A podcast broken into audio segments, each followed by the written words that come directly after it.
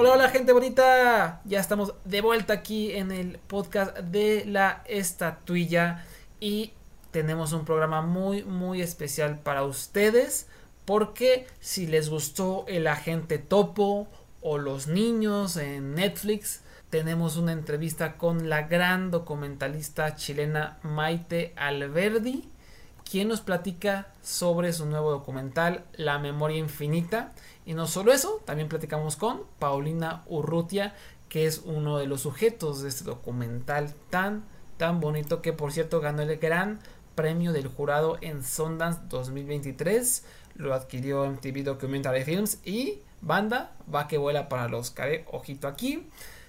La memoria infinita, ¿de qué trata? Augusto Góngora y Paulina Urrutia llevan juntos 25 años. A él le diagnosticaron Alzheimer hace 8 años y ambos temen el día en el que dejen de reconocerla. Augusto Góngora fue un periodista muy importante en la historia de Chile. Él tenía un programa underground, secreto, digámoslo así. Desagradables de, de aquel tiempo. Y Augusto básicamente se convirtió en una especie de guardián de la memoria chilena, ¿no? Guardián de la historia de Chile y también guardián de las artes, porque se convirtió en un entrevistador y se metió mucho al, mundo creativo, al mundo del cine. Del otro lado, pues Paulina Urrutia era una actriz, todavía es una actriz eh, muy reconocida y ella eventualmente se convirtió en ministra de Cultura. Entonces ahí hay aspectos muy importantes que ahorita les platicamos, porque después de esta entrevista que, van a escuchar con Paulina y con Maite, nuestro compa Jorge de la estatuilla, quien escribió una crítica maravillosa de la memoria infinita para la página laestatuilla.com, él nos va a ayudar a platicarles sobre la memoria infinita que no se pueden perder, ¿no? Ya se va a estrenar en Estados Unidos. Primero va a empezar el 11 de agosto en Nueva York y después se va a expandir a Los Ángeles, San Francisco y finalmente en la semana del, 25 va a llegar a, todo Estados Unidos. En la entrevista Maite nos platica cuándo, bueno, no cuándo, pero más o menos cómo va a llegar a Latinoamérica. Entonces para que la escuchen. Y pues nada, la memoria infinita de Maite Alberdi. Aquí pueden escuchar nuestra entrevista con Maite y con Paulina Urrutia. Y yo aquí para recordar quién fue Augusto Gómez. yo soy Augusto. ¿Y tú qué eres? Yo soy la Pauli. Nos conocemos hace más de 20 años. Mañana vas a encontrar. Hola. nos parece muy importante reconstituir la memoria. Es siempre un intento de verse a sí mismo. Lo importante es que no me olvides a mí. Me has regalado tantas cosas maravillosas para empezar, eh, sé que esto seguramente les han preguntado mil veces, pero creo que es un punto de partida importante, sobre todo a lo mejor para, gente de Latinoamérica que, no lo ha escuchado. Pero ¿cómo fue la decisión de realizar este documental? ¿En qué punto conectaron? Este, y Paulina, ¿cómo fue y, qué implicó tomar la decisión de hacer esto, ¿no? Junto a Augusto. Eh, bueno, empezamos hace alrededor de cinco años. Eh, diría el 2018 empezamos a, a conversar y y fue porque yo los conocí y los vi en un contexto laboral que me llamó la atención, eh, cómo Augusto estaba tan integrado a, la vida de Paulina y cómo ella eh, lo llevaba a la calle y hacía que su mundo se relacionara con él. Y, y, vi que era una pareja que lo estaba pasando bien en un contexto en que cualquier otra pareja lo podría estar pasando mal y que nunca se aislaron. Y desde ahí partió, desde ahí eh, me llamó la atención y creo que fuimos construyendo en estos años de a poquito y entendiendo en qué momento estaban y estábamos, y estaba el mundo también, la película. Bueno, sí, esta, esta película la decidió hacerla a gusto. ¿ah? Cuando Maite le dijo que quería hacer una película, dijo una película de mí, claro, por supuesto, ningún problema.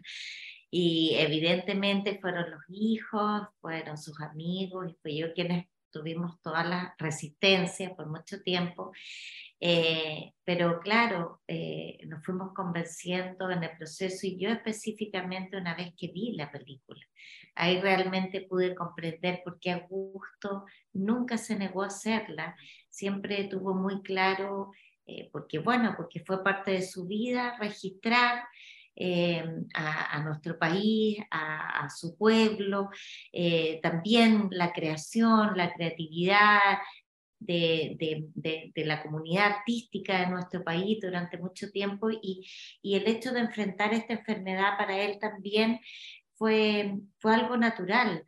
¿ah? algo natural que, que, solamente la magia y el, el talento de Maite hace que, que, sea una película tan, tan luminosa, ¿no? tan, tan transformadora en el, en el sentido de lo que el arte puede hacer con, con un tema así. Fenomenal. Eh, Mike, eh, existe obviamente una conexión entre el trabajo de Augusto de, de, recopilar la memoria de Chile y la pérdida de su propia memoria.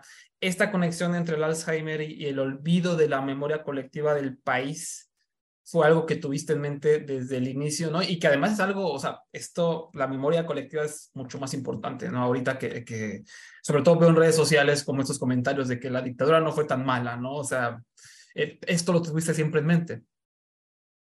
No, para nada, no, no lo tuve simplemente, como te contaba, yo partí eh, queriendo hacer un retrato de cómo una pareja vivía la enfermedad y pensaba que no era necesario eh, contar el pasado y que no era necesario el uso del archivo, pero de a poco yo también, como lo fui conociendo, lo fui entendiendo y, y me di cuenta que no lo podía representar a él sin contar eso, ni a ellos, yo creo, que, que tenía que ver con la identidad y con una identidad que tuvo hasta el final, eh, con, con obsesiones que le preocuparon, con cosas que recordaba, entonces no, no podía pasarlo por alto.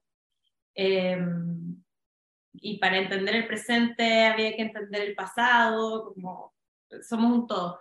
Y, y de alguna manera él me ayudó a entender ese punto de vista de la película también, cuando fui encontrando esos archivos, fui encontrando esos materiales, cuando vi ese discurso, eh, y me quedó tan clara su preocupación por la memoria histórica eh, y porque las cosas se supieran y se contaran y se registraran en detalle y se hablaran. Eh, no podíamos no mostrarlas, no hablarlas y no, y no hacer ese legado, que también es una pregunta de cómo volver a hablar de eso 50 años después, y, él lo dice en ese discurso, es desde la, de las emociones, desde cómo procesamos los duelos, eh, desde la memoria efectiva. Creo que eso es lo que propone la película y eso es lo que propone Augusto. Eh, eh, Maite, ¿cómo capturar todo esto sin ser intrusiva, sin tal vez rebasar límites de privacidad? Y Paulina, ¿cómo era para ustedes tener esta presencia en casa? como, bueno, o sea, tanto tú como Augusto están acostumbrados a, a, las cámaras de cierta manera, ¿no? Como actriz, como, como periodista. Entonces, ¿cómo ustedes lidiaban con, con la grabación? Um, dale. Sí, bueno, eh, fue algo, como tú bien lo dices, ¿no?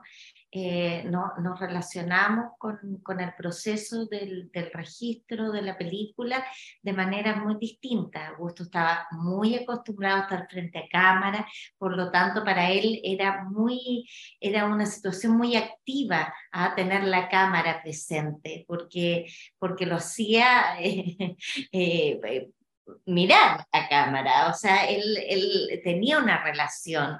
Y por mi parte, eh, bueno, yo soy actriz y cuando uno hace bien su pega, uno se tiene que olvidar de la cámara. Y la verdad es que actuamos de una manera muy natural eh, con, con ese registro desde la naturaleza distinta que éramos nosotros.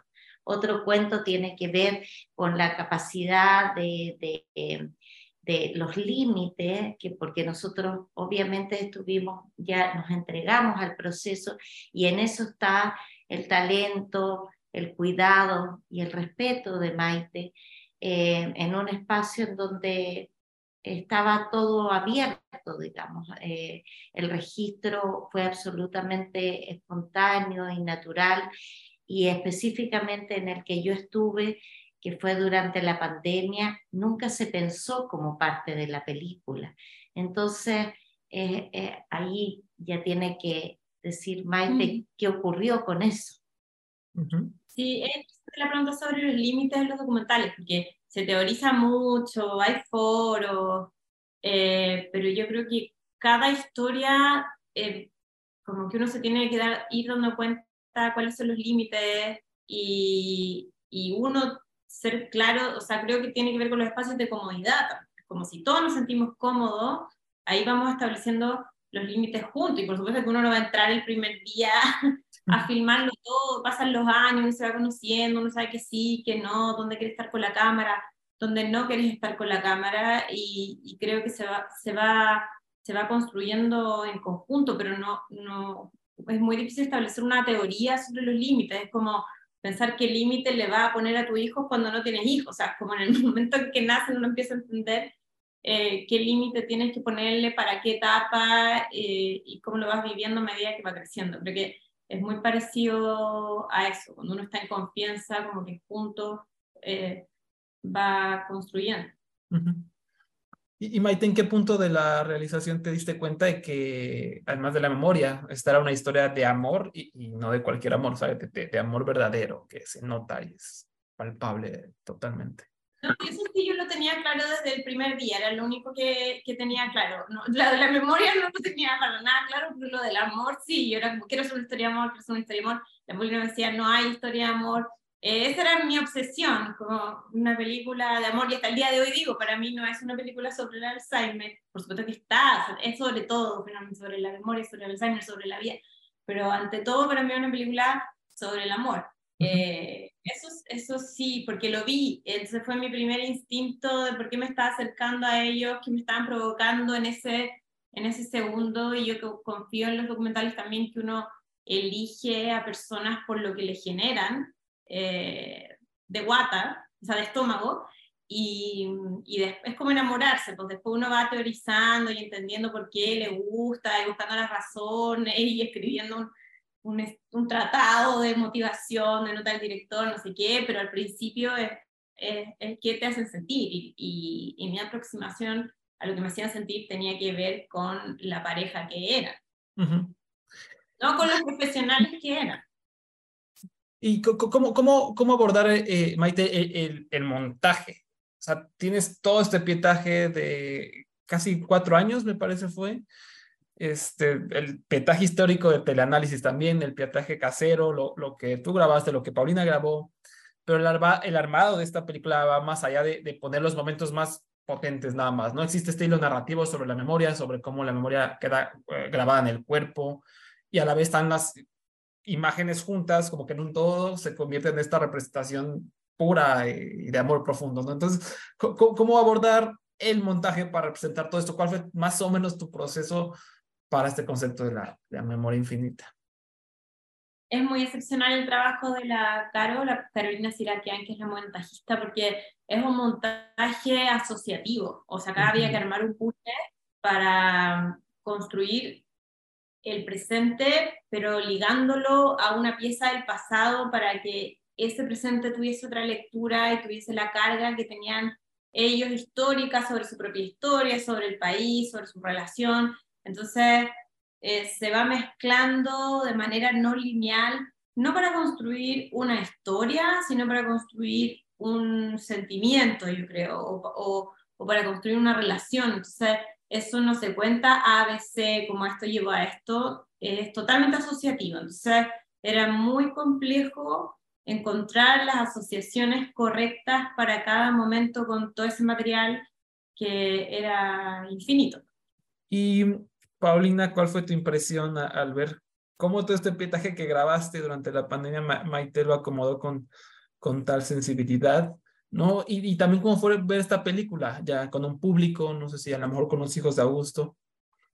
Bueno, ha sido, eh, ha sido un verdadero regalo, sobre todo ahora eh, que Augusto ya, ya partió. Eh, yo cuando vi la película, la verdad es que pude comprender y verlo sensiblemente, percibir el, el relato de ambos, ¿ah?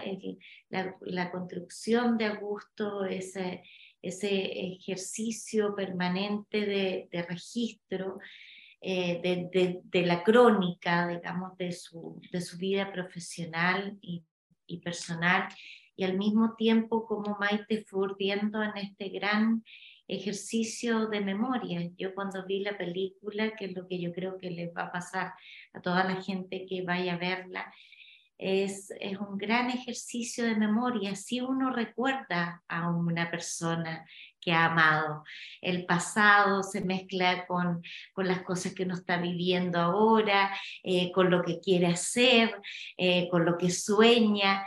Eh, y, y, bueno, lo, lo, lo, lo, luminoso que es eso, ¿ah? lo, lo, es un regalo que, que, que, que, hace el arte, ¿no? que hace el cine.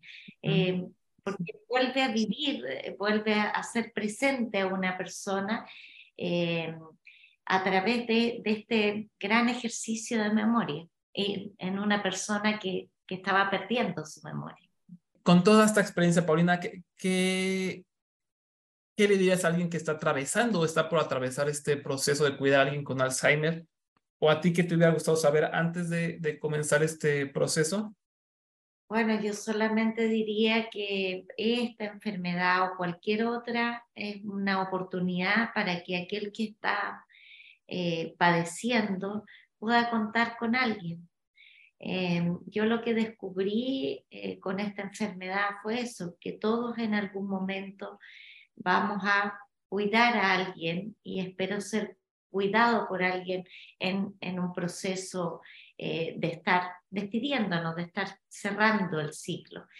Y, y, lo más bonito que tiene esta película que es que toma esta enfermedad que produce tanto miedo, que todo el mundo dice, hoy vamos a ver una película de Alzheimer, ay no, qué terrible. Bueno, que no es tan terrible, que todos podemos eh, cuidar a un otro y espero ser cuidado por otro y no de manera solamente individual, sino que esta es una tarea que puede ser hecha por personas, familias y ojalá sociedades que tengan en su centro, ojalá, el cuidado del otro. De acuerdo, de acuerdo, totalmente.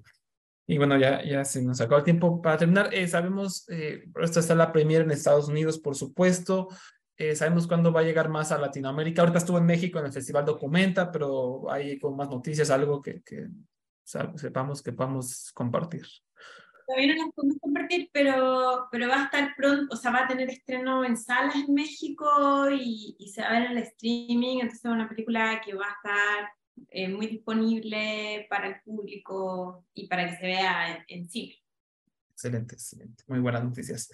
Pues nada, muchísimas gracias por su tiempo y por esta película y, y, y por, por, su amor también, que, que es algo muy, muy importante en todo esto. Gracias.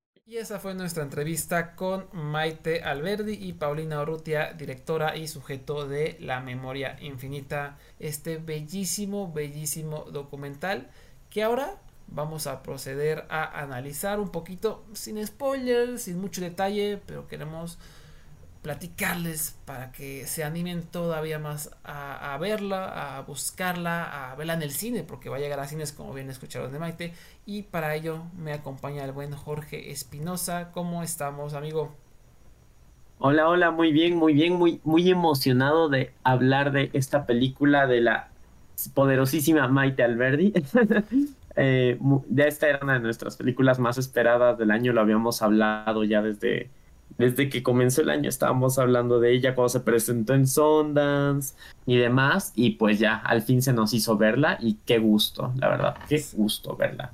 Sí, sí, cumple y supera expectativas. Eh, a ver, yo, yo debo admitir que estas películas sobre Alzheimer, la verdad es que ya, ya me comienzan como a, a repeler un poco. Siento que ya he visto mucho de eso, mucho de eso entonces de repente, sí, cuando vi el concepto de la memoria infinita dije, ay, no, otra vez no.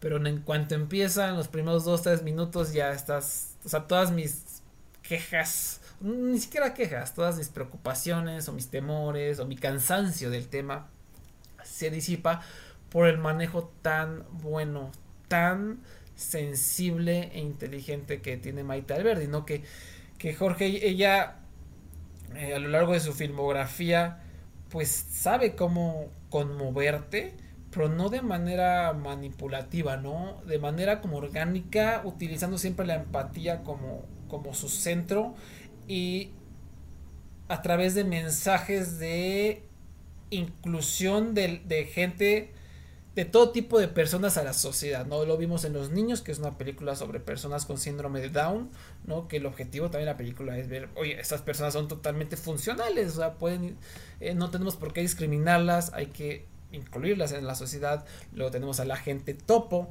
que es precisamente sobre edadismo, sobre esto de eh, abandonar a, la gente mayor, mandarla ahí a, a, una casa de retiro y olvidarnos que existen, cuando pues no, o sea, eh, ¿por qué los tratamos así? No es justo. Hay que incluirlos, hay que... Eh, precisamente el protagonista, la gente topo, ¿cómo se llamaba Jorge? Don... Ay, don señor bonito, don Sergio. Don Sergio. Ah. él, él acepta la misión de espiar en esta casa para también sentirse útil, ¿no? O sea, se, murió su esposa y quiere eh, distraerse, quiere sentirse útil y le dan la oportunidad de, ser un espía, básicamente. Y, a partir de ahí se destina todo este mensaje de cómo, pues bueno, las personas mayores también tenemos que implementarlas, tenemos que incluirlas en la sociedad. Eh, a lo que veo con todo esto es que también la memoria infinita es una muestra de cómo a través del amor es posible siempre incluir a, personas con Alzheimer a, tu día a día, ¿no? a cuidarlas y, a demostrar que, son funcionales, ¿no? Eh, ¿qué, te pareció, Jorgito? Y a mí me, encantó, me encantó justo como dices, creo que es algo que Maite ha trabajado siempre, la empatía, las películas de ella te llevan a las lágrimas, pero no porque te ponga los violines ahí así llorando, porque te ponga las lágrimas, el personaje llorando a moco vivo, sino es por, por la ternura y cómo conectas, cómo logra hacerte conectar con los personajes que ya pone en pantalla, con las personas que retrata, de verdad los sientes tan cercanos que cuando llega el momento de, que te tocan el corazón, te, mueve, te mueve. Y veo varios temas como justamente, como decías ya que había tratado en su filmografía, de inclusión, también en La Once, que es una película que ella grabó sobre su abuelita y sus amigas que se reunían a la, a la, a la once, eh, toda la hora del té, básicamente a hablar todavía de sus vivencias.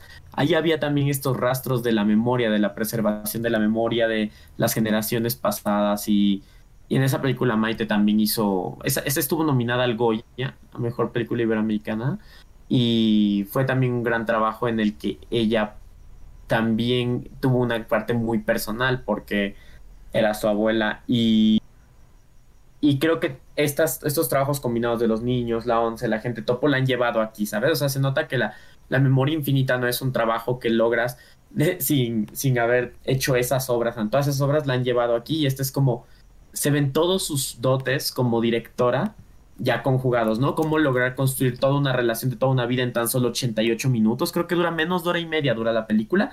Y ves toda una relación así de años. Te queda clarísimo cómo funciona, te queda clarísimo cómo los personajes se aman, cuál es su convivencia, qué es lo que los une, quiénes son, y a la vez logra meter todos estos temas de subtexto de cómo es el papel de estos personajes en la cultura chilena, eh, en Chile, y por qué esta historia no solo es importante para la historia de amor, porque es, una historia de amor súper conmovedora, sino representa algo más, ¿no? Representa, a que ahorita vamos a hablar, representa como mucho más en el contexto social en el que se mueve. Y todo eso lo logra de manera, suena aquí como súper, eh, algo súper elaborado y complejo que tiene que explicarte mucho y, no, y todo eso lo logra en 80 minutos de forma súper natural y con pura emoción, con puro corazón. o sea, tú estás viéndola y te estás conmovido todo el tiempo. Y es hasta que la analizas y, y te das cuenta de todas estas capas que tiene y que solo pasaron, pasaron de forma súper orgánica. Y todo eso creo que lo logra porque se nota su experiencia y su, su callo como directora, ¿sabes? Muy, muy buena. y, y, ya, lo, ya lo escuchamos en la entrevista. la labor de la editora Carolina Siraquiana. E, esta mujer es una de las mejores editoras del planeta. O sea, entre la gente topo y esto, Jorge, es una edición de cinco estrellas. O sea, es, que, wow, wow, ¿cómo puedes hilar todos estos temas y mostrar tal corazón con tal sensibilidad y de manera orgánica? Eh, porque además ya lo vimos, ¿no? Ya, lo escuchamos como nos dice Maite, que pues ella en realidad no esperaba que fuera una película sobre la, memoria de Chile y nada, ¿no? Ella quería una historia de amor. Y que hayan tomado todo este pietaje de cuatro, casi cinco años, pietaje de la pandemia, que, la misma Paulina grabó, enlazarlo con el pietaje histórico, para que, eh, aparte en el momento exacto, para que veas también cómo, cómo, la memoria no es solo lo recordar caras y, recordar eh, ciertas vivencias, sino también como eh, la memoria está, eh, la manifiesta un poco el cuerpo. O sea, hay una, hay una escena muy importante donde eso se ve ilustrado, ¿no? Como Augusto tiene toda esa carga de la dictadura, a pesar de que tiene Alzheimer, la carga de la dictadura, su cuerpo la recuerda. Eso está muy fuerte. Y, la manera en cómo lo mete orgánicamente Maite me, parece magistral. Bueno, Maite y, y Sirakian, la, editora. Este, de verdad es un, trabajo tremendo. Y, también yo destaco mucho lo del amor. O sea, para mí esta es una... Qué curioso, creo que las dos mejores películas románticas de los últimos dos años han sido documentales, ¿no? documentales, sí, sí, sí. El año pasado. Fire of Love el año pasado. Ahora esta. Y ahora que está nadie, eh, nadie va a superar como mejor película romántica, eso no, no, me cabe duda. Porque eh, eh, el amor es, es, palpable y, es parte fundamental de todo, porque la inclusión de, de dónde se logra, pues del amor, ¿no? O sea, ya otra vez, ya lo habló Maite, ¿no? Como ella se impresionó en que Paulina llevaba a, Augusto a, trabajar, ¿no? Y a él se quedaba ahí calladito, intervenía y platicaba y todo, ¿no? En vez de dejarlo en casa o meterlo ahí en un asilo, ¿no? O sea, con amor lo fue guiando, lo fue guiando para siempre eh, evitar ese momento en el que ya no la, pueda recordar. Y, y está lleno de, de estos detallitos que, que te muestran esto, es que, es que esto es amor, tienen que verlo, o sea, tendrán que ver el documental y, van a decir, esto es amor, o sea, eh, esta película, tras, estas dos personas se aman y tienen un amor profundo y puro, 100% profundo y puro, ¿no? Y también hay una escena increíble que fue la que más me quebró, donde hay como agradecimientos y wow, wow, eh, Maite Alberdi lo has hecho de nuevo. Y total, totalmente. Yo, la verdad es que desde que sabía que era una película de Mike Alberdi, esto nos hace la idea de, bueno, ya, voy a salir conmigo, pero ya te hace la idea. Pero te mete tanto en la historia que te desarma y para darte el golpe. Estás, estás desarmado, estás de ti y de repente como, ahí va. A mí eh, creo que hubo, varias cosas que, que, te hacen ver, que sobre todo el pietaje de, de Paulina, eh, cuando lo ves y ves como como ella abre básicamente su corazón y su hogar a la audiencia, a Maite y eh, por ende a la audiencia. Y puedes ver cómo, cómo están completamente, pues básicamente desnudos emocionalmente los dos, ¿no? como sus pláticas. Eh, también el, hecho de que ella lo cuidas, te das cuenta que no es como, no es fácil, pero que, pero lo ama, es, aunque no es sencillo, ella, para ella vale más que él no se olvide de ella y lo importante que es para ella, o sea, que no es solo el hecho de que no se olvide, sino cuánto a ella le dolería el hecho de que él, dejara de, de reconocerla. Eh, tiene todos esos momentos en ese viaje casero que, aunque es como difuso, aunque a veces está desenfocado, justamente eso es lo que lo hace tan real, ¿sabes? Lo hace tan, tan único que lo ves y dices, esto es real, así es, es eh, no está armado, no fue planeado, solo ocurrió y esa es la sensación que te deja mucho el documental, que todo lo que estás viendo es, es, honesto, es sincero. Y creo que eso es lo que lo hace tan conmovedor. Sientes como que alguien te está contando un secreto y, es hermoso, hermoso, y a través de esta honestidad, o sea, como es un amor tan honesto, es una película romántica tan pura y, tan auténtica, eso hace que la película también sea súper desgarradora, ¿no? Eh, eh, está relacionado de manera perfecta. Y mm, pues yo creo que hasta aquí le dejamos para no spoileres más o, algún otro punto que, quieras este, tocar de, la película que creas que valga la pena. No, no, yo creo que creo que sí hemos ya con la entrevista de Maite con, con lo que hablamos aquí, creo que creo que hay bastante porque justamente pasan ya sería meternos en detalles y creo que es mejor que lo vean, lo disfruten, pero experimentenlo. De verdad, eh, en cuanto puedan verla, véanla porque vale mucha pena. es, es, una de las mejores películas de este año. Se ve porque Maite ganó en Sundance, porque de verdad eh, es una locura lo que hace aquí. Y parece, parecería sencillo, pero el talento que requiere hacer una película así, de poderosa, y en, tan poco, en, en tan poco tiempo en pantalla, resumir tanto tiempo de trabajo es una locura. Es una locura. Y pues igual si no han visto las películas de Maite Alberdi, están en Netflix. Las pueden encontrar, ahí está Los Niños, está La Once y está El Agente Topo. Entonces no hay pierde. Y, el Salvavidas también. Ah, también está, el Salvavidas. Fíjate que, que, no sabía que estaba ahí también. ¿no? Nunca vi que llegó. Ah, qué bueno que, me dices. Habrá, habrá que también verla. Y mm, esperar a que llegue. A lo mejor ya que escuchen este, este podcast eh, ya habrá alguna fecha, ya habrá algún anuncio o ya incluso estará en cines.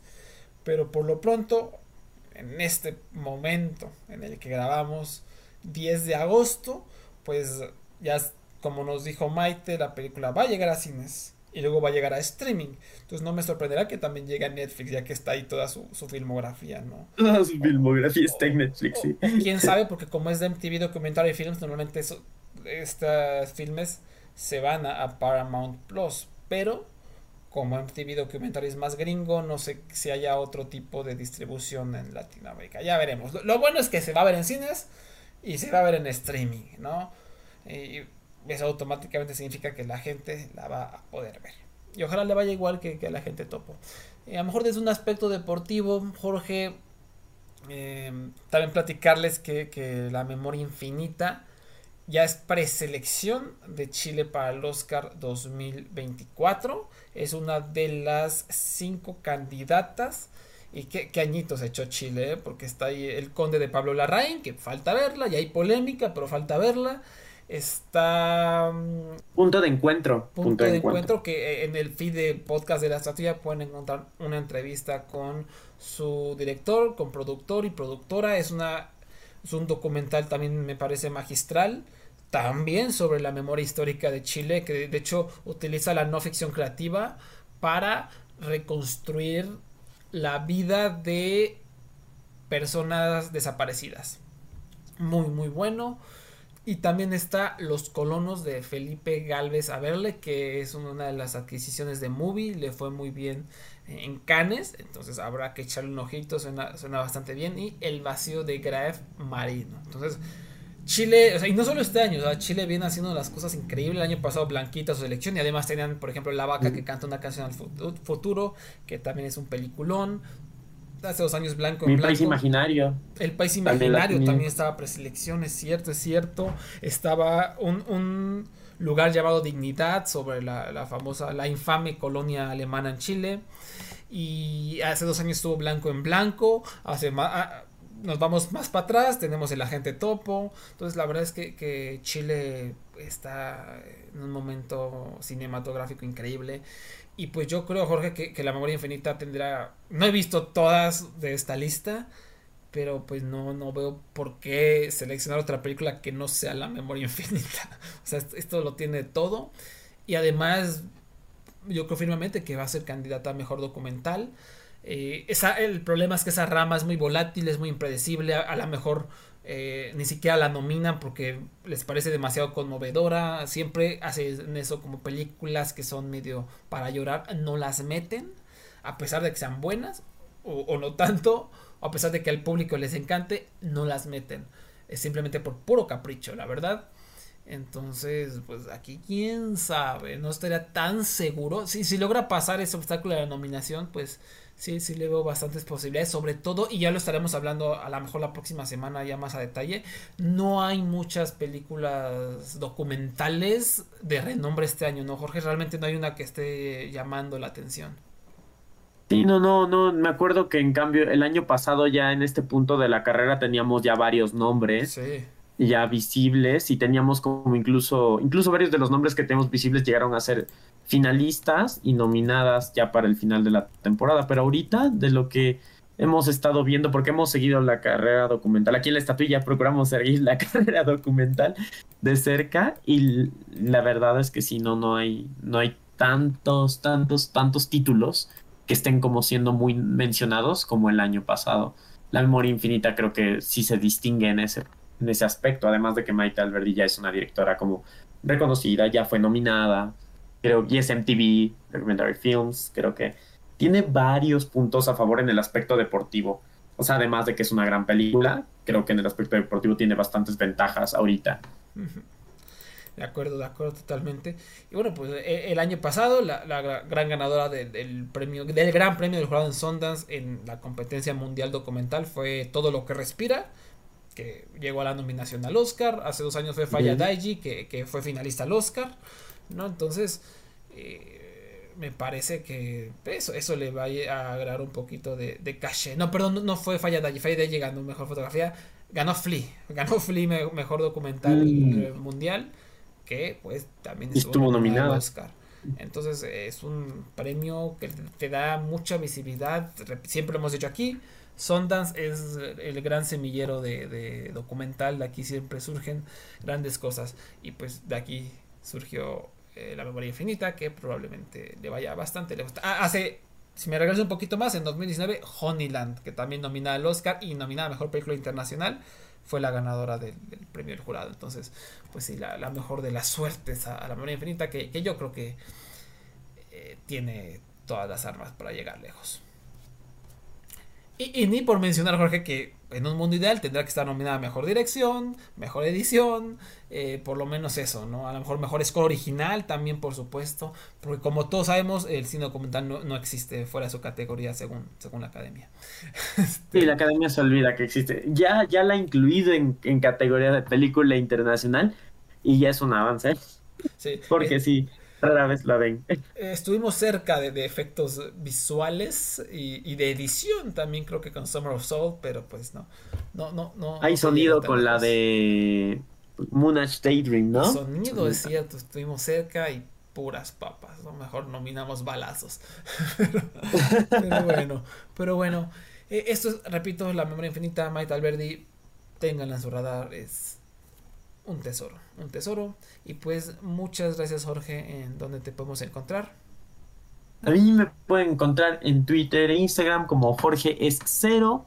Y ahí comparto opiniones de películas, está la reseña de, de la memoria infinita y muchas más. Entonces, ahí los veo. Muy bien, y a la estatuilla la pueden encontrar en arroba la estatuilla en threads, en Twitter, en Facebook y en Instagram.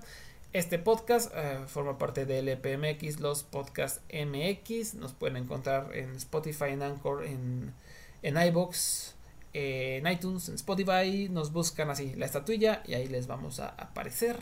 Suscríbanse, eh, compártanlo, díganle a sus amigues. Y pues nos escuchamos hasta la próxima. Bye bye.